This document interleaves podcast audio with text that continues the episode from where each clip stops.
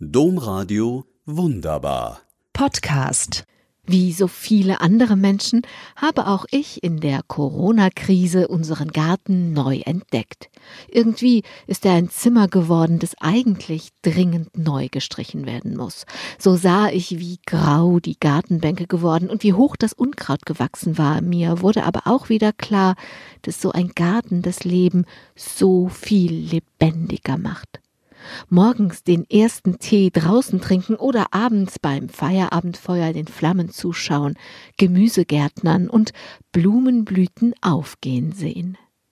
Während ich Abendfeuer und Morgentee in der Corona-Zeit also nochmal besonders zu schätzen lerne, erinnere ich mich plötzlich aber auch an die vielen Gesichter, die dieser Garten schon hatte.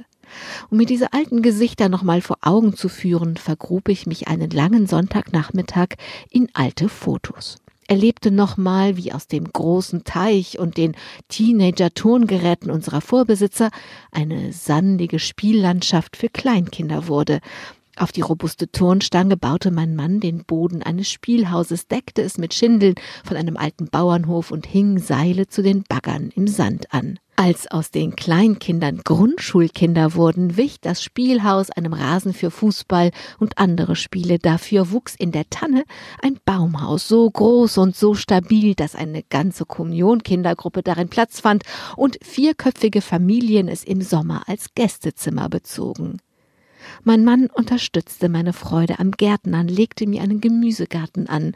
Wirklich Zeit dafür habe ich allerdings nur in der Elternzeit gefunden. Später wurde ein praktischer, aber hässlicher Parkplatz für Schubgarn und Pflanztöpfe daraus.